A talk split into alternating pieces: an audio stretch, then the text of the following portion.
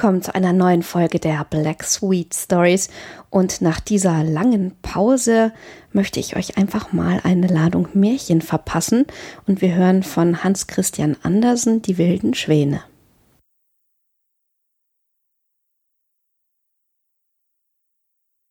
Weit von hier, da wohin die Schwalben fliegen, wenn wir Winter haben, wohnte ein König, der elf Söhne und eine Tochter, Elisa, hatte.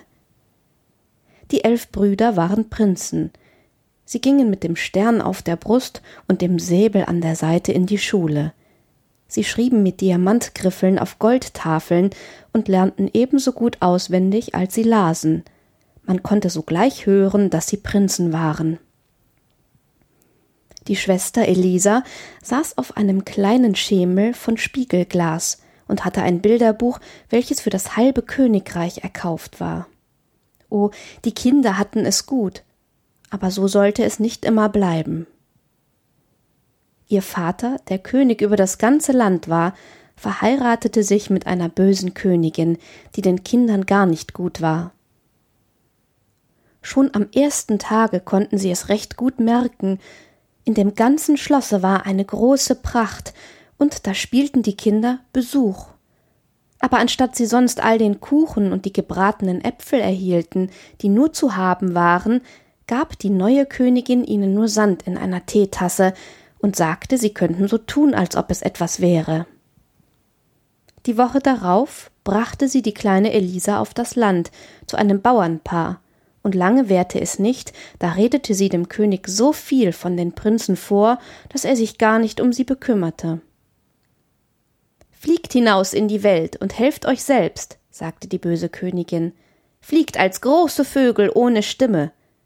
Aber sie konnte es doch nicht so schlimm machen, wie sie es gerne wollte. Sie wurden elf herrliche Schwäne.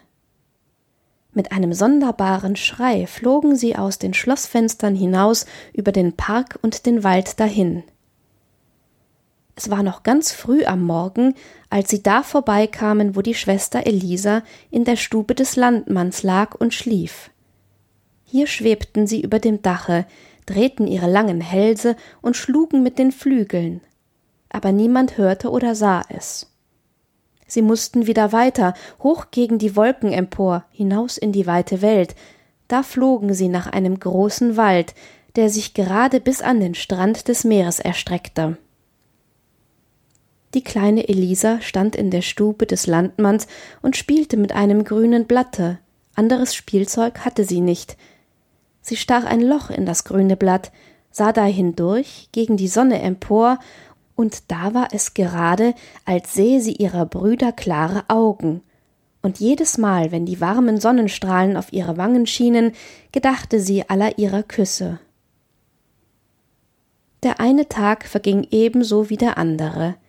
Strich der Wind durch die großen Rosenhecken draußen vor dem Hause, so flüsterte er den Rosen zu, Wer kann schöner sein als ihr? Aber die Rosen schüttelten das Haupt und sagten, Elisa ist es wenn die alte Frau am Sonntag an der Tür saß und in ihrem Gesangbuch las. So wendete der Wind die Blätter um und sagte zum Buch Wer kann frömmer sein als du? Elisa ist es, sagte das Gesangbuch, und das war die reine Wahrheit, was die Rosen und das Gesangbuch sagten. Als sie fünfzehn Jahre alt war, sollte sie nach Hause kommen. Da aber die Königin sah, wie schön sie war, wurde sie ihr gram und voll Hass und hätte gern auch sie in einen wilden Schwan verwandelt, wie die Brüder. Aber das wagte sie nicht sogleich, weil ja der König seine Tochter sehen wollte. Früh des Morgens ging die Königin in das Bad, welches von Marmor erbaut und mit weichen Kissen und den prächtigsten Decken geschmückt war, nahm drei Kröten, küsste sie und sagte zu der einen Setze dich auf Elisas Kopf, wenn sie in das Bad kommt, damit sie dumm wird wie du. Setze dich auf ihre Stirn, sagte sie zu der andern, damit sie hässlich wird wie du, so dass ihr Vater sie nicht kennt. Ruhe an ihrem Herzen, flüsterte sie der dritten zu, lass sie einen bösen Sinn erhalten, damit sie Schmerzen davon habe.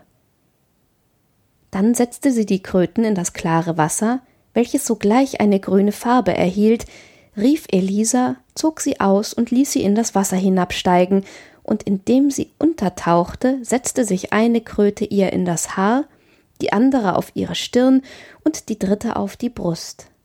Aber Elisa schien es gar nicht zu merken. Sobald sie sich emporrichtete, da schwammen drei rote Mohnblumen auf dem Wasser.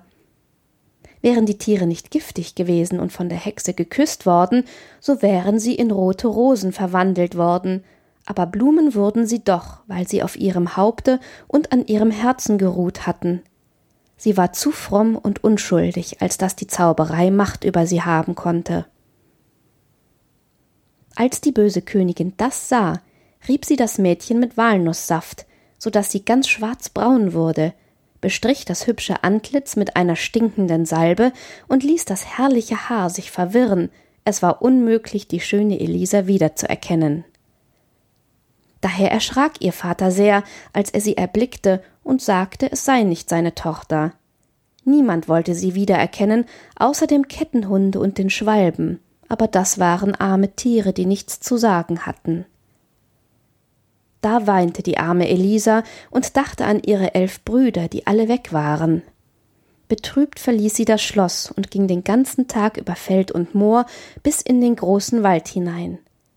Sie wusste gar nicht, wohin sie wollte, aber sie fühlte sich sehr betrübt und sehnte sich nach ihren Brüdern, die sicher auch, gleich ihr, in die Welt hinausgejagt waren. Diese wollte sie suchen und finden. Nur kurze Zeit war sie im Walde gewesen, als die Nacht einbrach. Sie war ganz von Weg und Steg gekommen. Da legte sie sich auf das weiche Moos nieder, betete ihr Abendgebet und lehnte ihr Haupt an einen Baumstumpf, es war da ganz still, die Luft war mild, und ringsumher im Grase und im Moose leuchteten einem grünen Feuer gleich viele hundert Johanniswürmchen. Als sie einen der Zweige mit der Hand berührte, fielen die leuchtenden Insekten wie Sternschnuppen zu ihr nieder. Die ganze Nacht träumte sie von ihren Brüdern, Sie spielten wieder als Kinder, schrieben mit dem Diamantgriffel auf die Goldtafeln und betrachteten das herrliche Bilderbuch, welches das halbe Reich gekostet hatte, aber auf die Tafel schrieben sie nicht wie früher Nullen und Striche, sondern die mutigen Taten, die sie vollführt. Alles, was sie erlebt und gesehen hatten, und im Bilderbuch war alles lebendig, die Vögel sangen und die Menschen gingen aus dem Buch heraus und sprachen mit Elisa und ihren Brüdern, aber wenn sie das Blatt umwandte, sprangen sie sogleich wieder hinein, damit keine Verwirrung in den Bildern entstehen mochte. Als sie erwachte, stand die Sonne schon hoch. Elisa konnte sie freilich nicht sehen, die hohen Bäume breiteten ihre Zweige dicht und fest aus, aber die Strahlen spielten dort oben gerade wie ein wehender Goldflor. Da war ein Duft von dem Grünen, und die Vögel setzten sich fast auf ihre Schultern. Sie hörte das Wasser plätschern, das waren Quellen, die alle in einen See fielen, in dem der herrlichste Sandboden war. Freilich wuchsen hier dichte Büsche ringsherum, aber an einer Stelle hatten die Hirsche eine große Öffnung gemacht, und hier ging Elisa zum Wasser hin. Das war so klar, dass, hätte der Wind nicht die Zweige und die Büsche berührt, so dass sie sich bewegten, sie hätte glauben müssen, dass sie auf dem Boden abgemalt seien, so deutlich spiegelte sich jedes Blatt sowohl das von der Sonne beschienene als das, welches im Schatten war. Sobald sie ihr eigenes Antlitz erblickte, erschrak sie gewaltig. So braun und hässlich war es.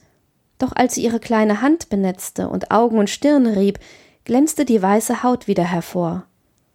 Da entkleidete sie sich und ging in das frische Wasser hinein. Ein schöneres Königskind als sie es war, gab es nicht in dieser Welt. Als sie wieder angekleidet war und ihr langes Haar geflochten hatte, ging sie zur sprudelnden Quelle, trank aus der hohlen Hand und wanderte tiefer in den Wald hinein, ohne selbst zu wissen wohin. Sie dachte an ihre Brüder, dachte an den lieben Gott, der sie sicher nicht verlassen werde.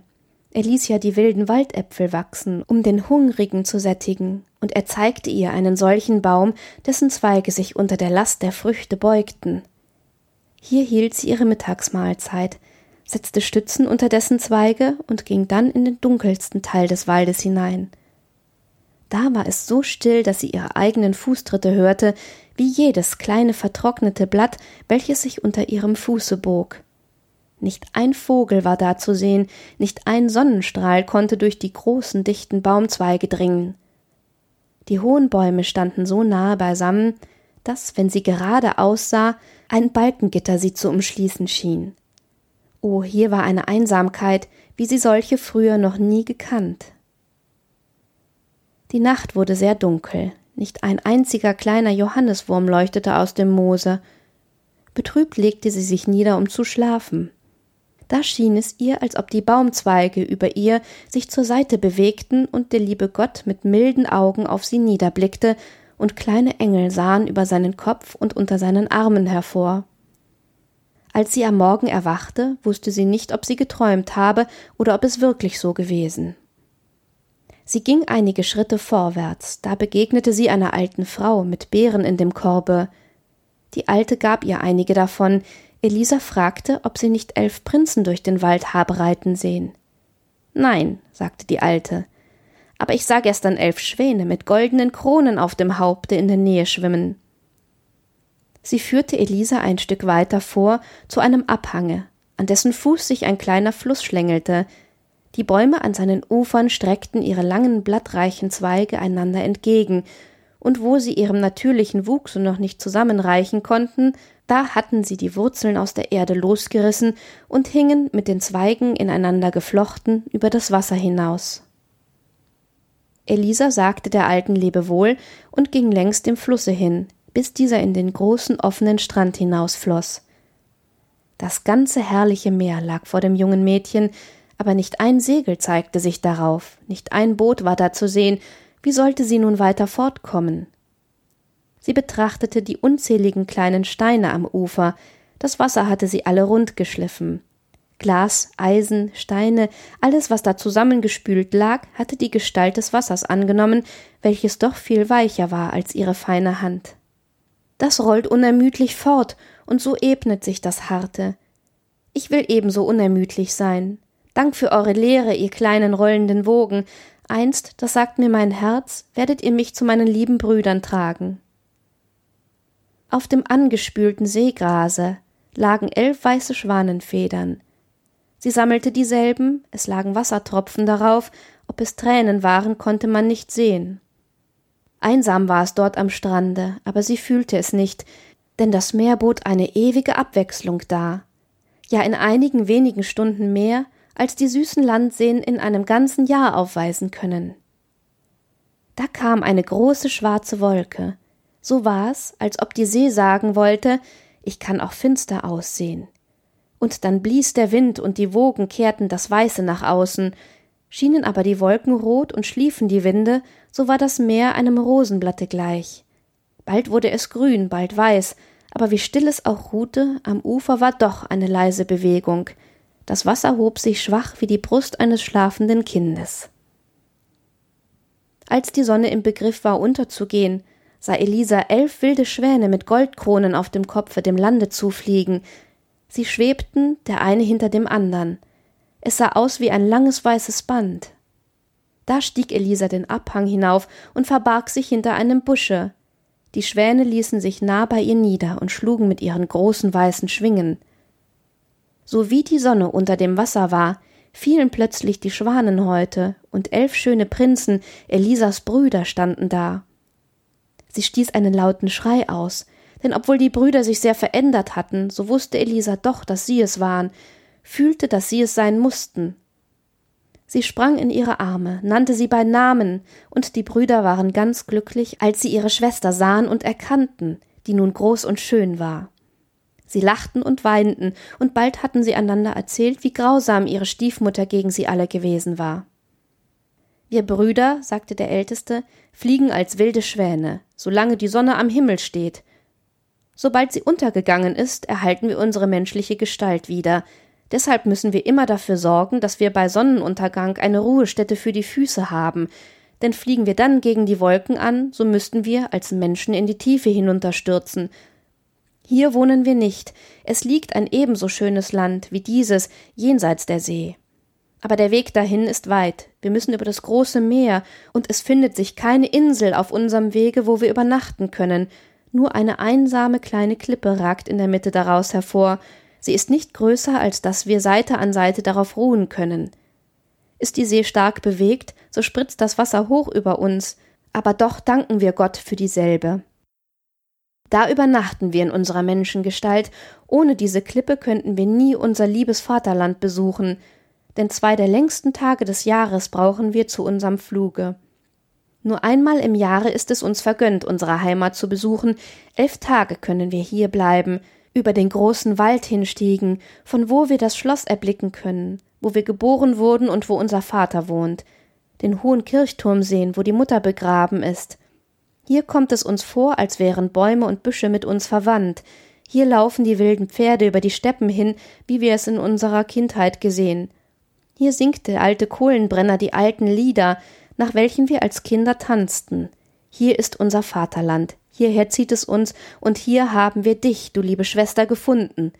Zwei Tage können wir noch hier bleiben, dann müssen wir fort über das Meer nach einem herrlichen Lande, welches aber nicht unser Vaterland ist. Wie nehmen wir dich mit? Wir haben weder Schiff noch Boot. Auf welche Art kann ich euch erlösen? fragte die Schwester. Sie unterhielten sich fast die ganze Nacht, es wurde nur einige Stunden geschlummert. Elisa erwachte durch den Schall der Schwanenflügel, welche über ihr sausten. Die Brüder waren wieder verwandelt und flogen in großen Kreisen und zuletzt weit weg, aber der eine von ihnen, der jüngste, blieb zurück. Der Schwan legte seinen Kopf in ihren Schoß und sie streichelte seine Flügel. Den ganzen Tag waren sie beisammen. Gegen Abend kamen die anderen zurück, und als die Sonne untergegangen war, standen sie in ihrer natürlichen Gestalt da. Morgen fliegen wir von hier weg und können nicht vor Verlauf eines Jahres zurückkehren. Aber dich können wir nicht so verlassen.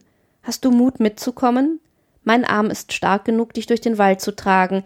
Sollten wir da nicht alle so starke Flügel haben, um mit dir über das Meer zu fliegen? Ja, nehmt mich mit, sagte Elisa. Die ganze Nacht brachten sie damit zu, ein großes und starkes Netz aus der geschmeidigen Weidenrinde und dem zähen Schilf zu flechten, auf dieses legte sich Elisa, und als die Sonne hervortrat und die Brüder in wilde Schwäne verwandelt wurden, ergriffen sie das Netz mit ihren Schnäbeln und flogen mit ihrer lieben Schwester, die noch schlief, hoch gegen die Wolken an.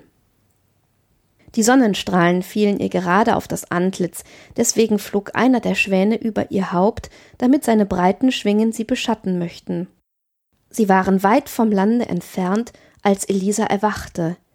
Sie glaubte noch zu träumen, so sonderbar kam es ihr vor, hoch durch die Luft über das Meer getragen zu werden. An ihrer Seite lag ein Zweig mit herrlichen reifen Beeren und ein Bund wohlschmeckender Wurzeln. Diese hatte der jüngste der Brüder gesammelt und ihr hingelegt. Sie lächelte ihn dankbar an, denn sie erkannte ihn, er war es, der über ihrem Haupte flog und sie mit den Schwingen beschattete. Sie waren so hoch, dass das erste Schiff, welches sie unter sich erblickten, eine weiße Möwe zu sein schien, die auf dem Wasser lag. Eine große Wolke stand hinter ihnen, das war ein Berg, und auf diesem sah Elisa ihren eigenen Schatten und den der elf Schwäne. So riesengroß flogen sie davon.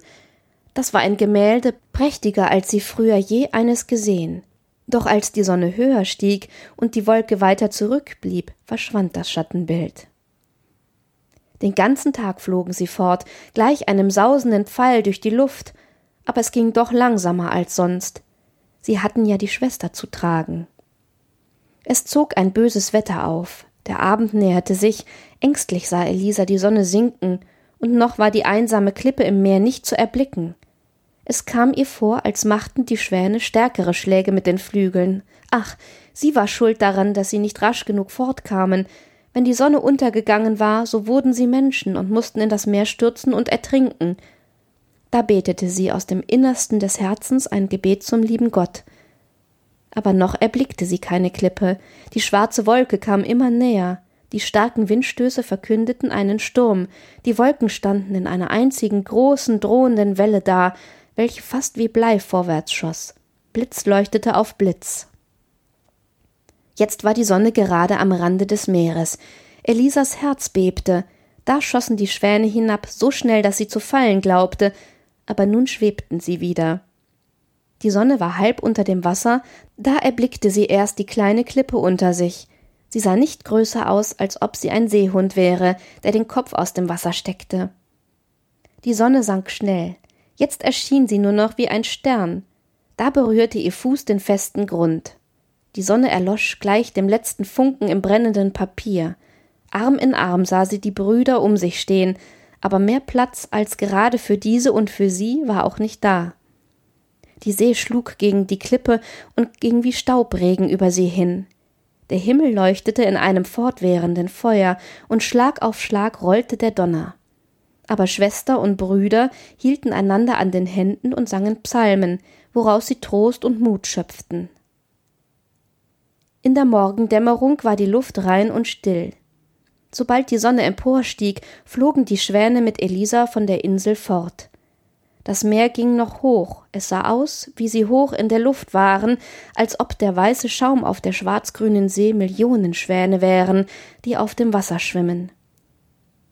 Als die Sonne höher stieg, sah Elisa vor sich, halb in der Luft schwimmend, ein Bergland mit glänzenden Eismassen auf den Felsen, und mitten darauf erstreckte sich ein sicher meilenlanges Schloss mit einem kühnen Säulengange über dem anderen.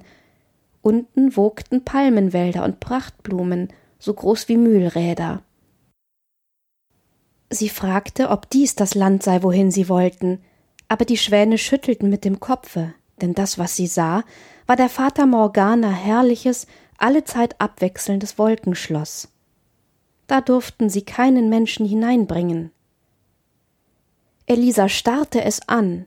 Da stürzten Berge, Wälder und Schloss zusammen, und zwanzig stolze Kirchen, alle einander gleich, mit hohen Türmen und spitzen Fenstern standen da. Sie glaubte, die Orgel ertönen zu hören, aber es war das Meer, welches sie hörte. Nun war sie den Kirchen ganz nahe. Da wurden diese zu einer ganzen Flotte, die unter ihr dahinsegelte. Sie sah nieder, und es waren nur Meernebel, die über dem Wasser hinglitten. Ja, eine ewige Abwechslung hatte sie vor Augen, und nun sah sie das wirkliche Land, nach dem sie hin wollte. Da erhoben sich die herrlichen blauen Berge mit Zedernwäldern, Städten und Schlössern. Lange bevor die Sonne unterging, saß sie auf dem Felsen vor einer großen Höhle, die mit feinen grünen Schlingpflanzen bewachsen war. Es sah aus, als wären es gestickte Teppiche. Nun wollen wir sehen, was du diese Nacht hier träumst, sagte der jüngere Bruder und zeigte ihr ihre Schlafkammer. Gebe der Himmel, dass ich träumen möge, wie ich euch erretten kann, sagte sie, und dieser Gedanke beschäftigte sie dann lebhaft. Sie betete inbrünstig zu Gott um seine Hilfe. Ja, selbst im Schlafe betete sie fort. Da kam es ihr vor, als ob sie hoch in die Luft stiege, zu Vater Morganas Wolkenschloss. Und die Fee kam ihr entgegen, schön und glänzend, und doch glich sie ganz der alten Frau, die ihr Beeren im Walde gegeben und ihr von den Schwänen mit Goldkronen auf dem Kopfe erzählt hatte.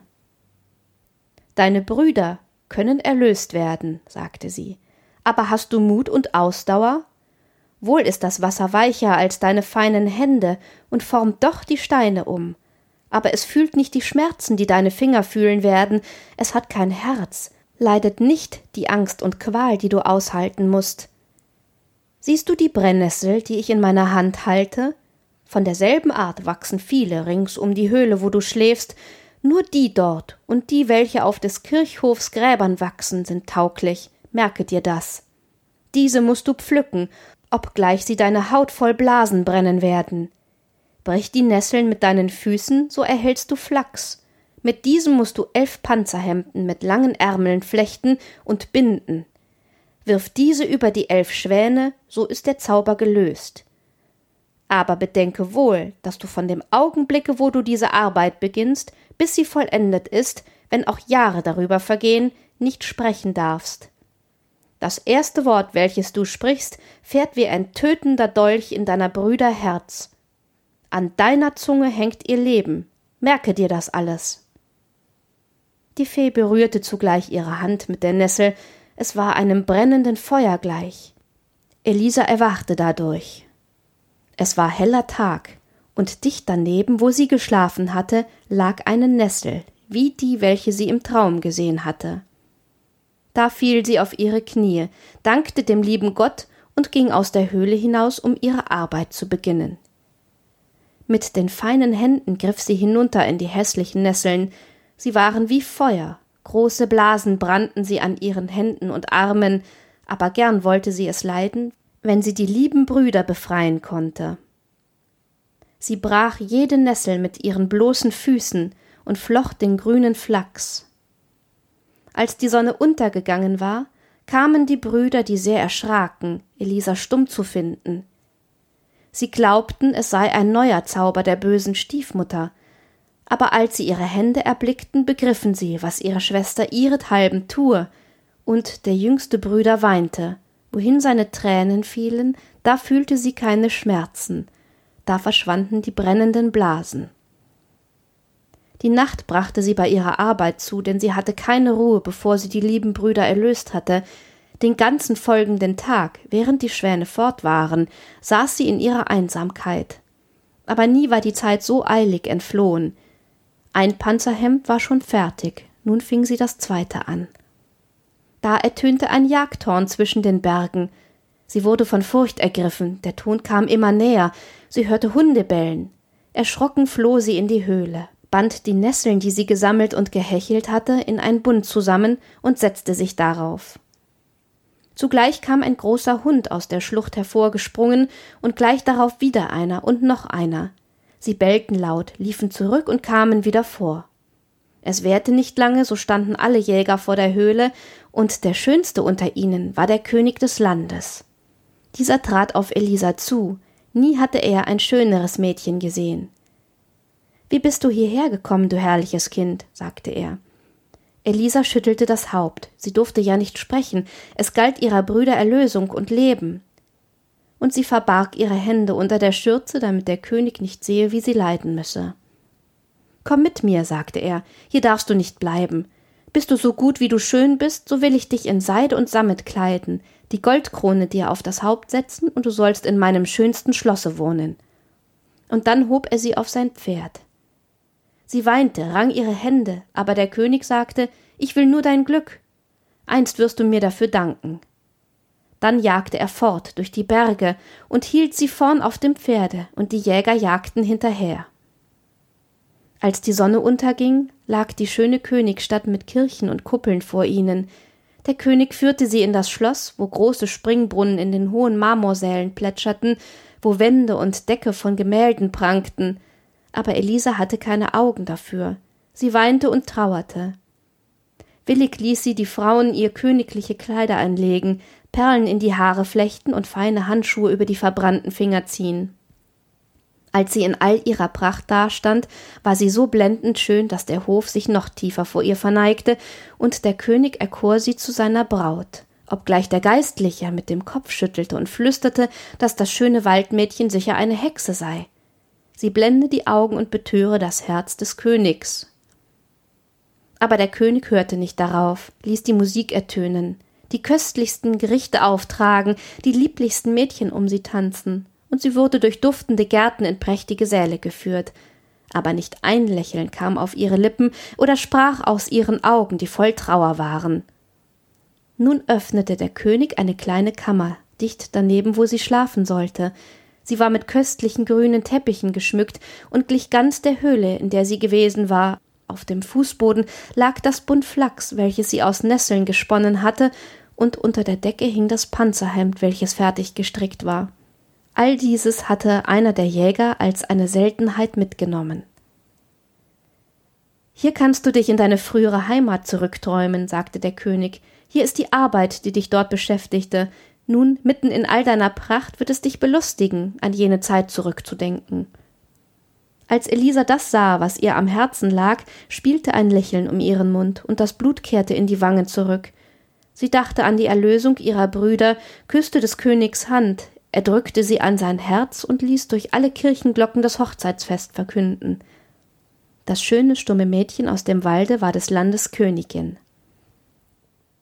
Da flüsterte der Geistliche böse Worte in des Königs Ohr, aber sie drangen nicht bis zu seinem Herzen, denn die Hochzeit sollte sein, der Geistliche selbst musste ihr die Krone auf das Haupt setzen, und er drückte in seinem Unwillen den engen Ring fest auf ihre Stirne nieder, so dass er wehe tat. Doch es lag ein schwererer Ring um ihr Herz, die Trauer um ihre Brüder. Sie fühlte nicht die körperlichen Leiden. Ihr Mund war stumm, Ein einziges Wort würde ja ihren Brüdern das Leben kosten, aber in ihren Augen sprach sich eine innige Liebe zu dem guten, hübschen Könige aus, der alles tat, um sie zu erfreuen. Sie gewann ihn von Tag zu Tag lieber und wünschte nur, dass sie sich ihm vertrauen, ihm ihre Leiden klagen dürfte. Aber stumm musste sie sein, stumm musste sie ihr Werk vollbringen. Deshalb schlich sie nachts von seiner Seite und ging in die kleine Kammer, welche wie die Höhle geschmückt war, und strickte ein Panzerhemd nach dem anderen fertig. Aber als sie das siebente begann, hatte sie keinen Flachs mehr.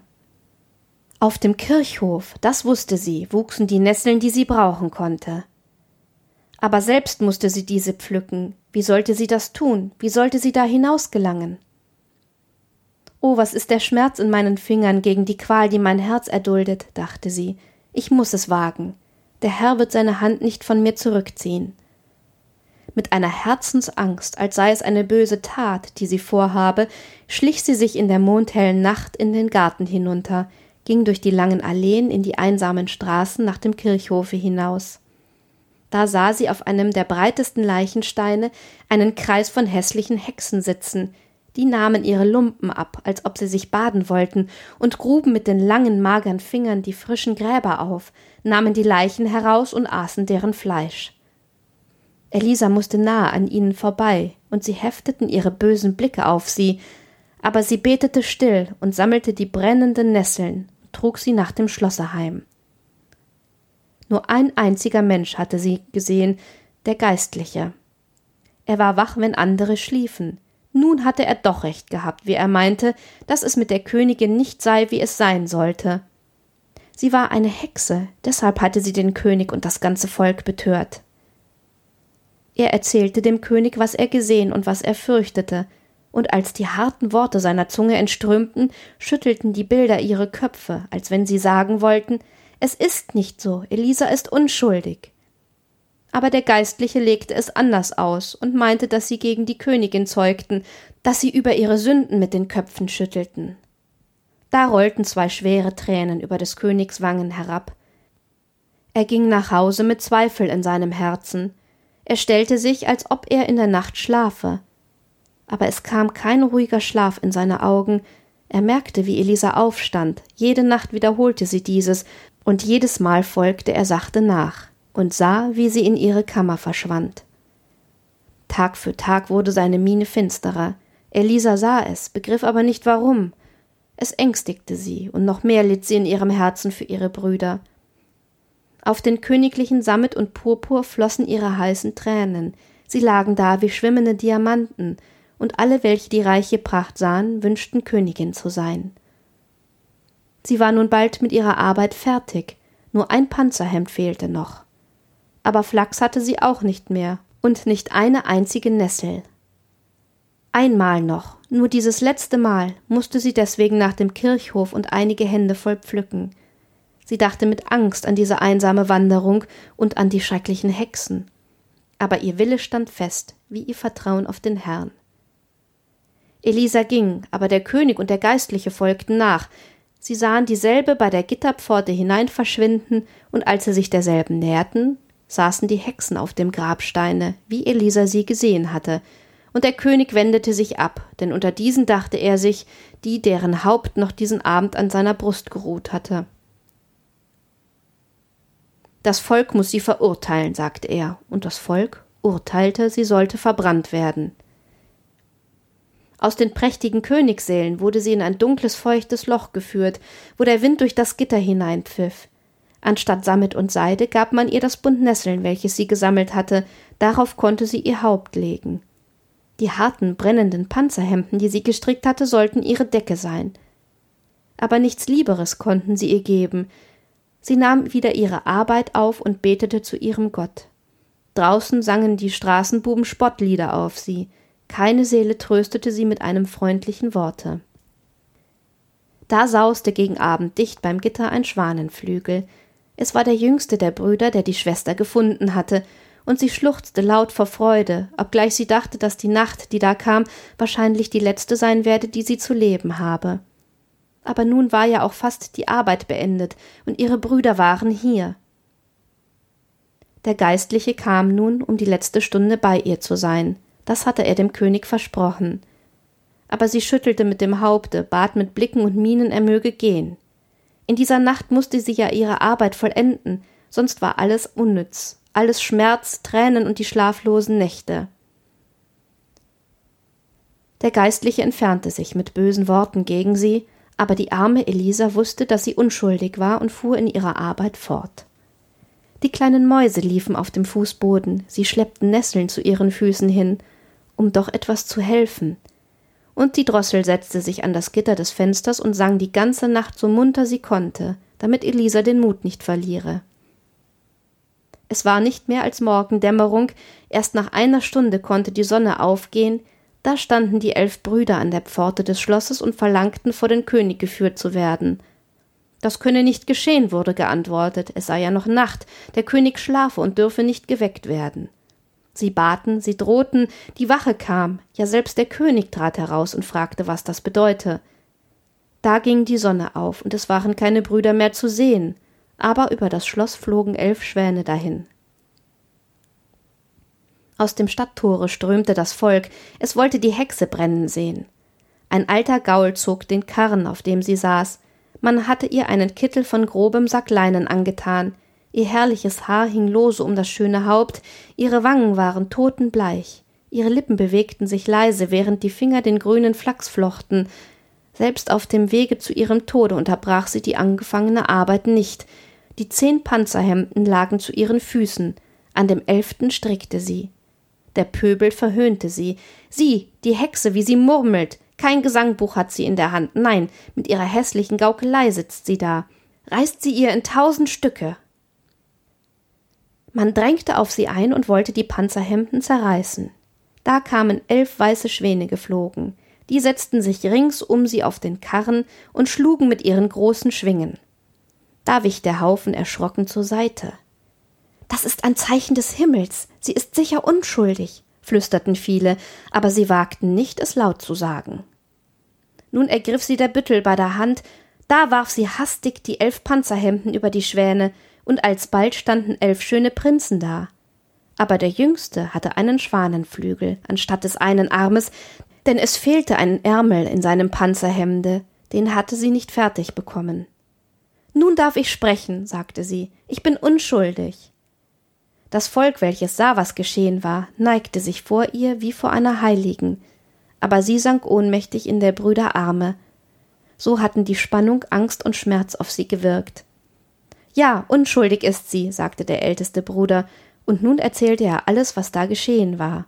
Und während er sprach, verbreitete sich ein Duft wie von Millionen Rosen, denn jedes Stück Brennholz im Scheiterhaufen hatte Wurzeln geschlagen und trieb Zweige. Da stand eine duftende Hecke, hoch und groß mit roten Rosen. Ganz oben saß eine Blume, weiß und glänzend, sie leuchtete wie ein Stern. Die brach der König und steckte sie an Elisas Brust. Da erwachte sie mit Frieden und Glückseligkeit im Herzen. Alle Kirchenglocken läuteten von selbst, und die Vögel kamen in großen Zügen. Es wurde ein Hochzeitszug zurück zum Schlosse, wie ihn noch kein König gesehen hatte. Und damit beschließen wir das Märchen von den wilden Schwänen von Hans Christian Andersen und auch diese Folge der Black Sweet Stories. Ich hoffe, es hat euch gefallen. Ich hoffe, ihr seid auch beim nächsten Mal wieder mit dabei und wünsche euch bis dahin wie immer eine wunderbare Zeit.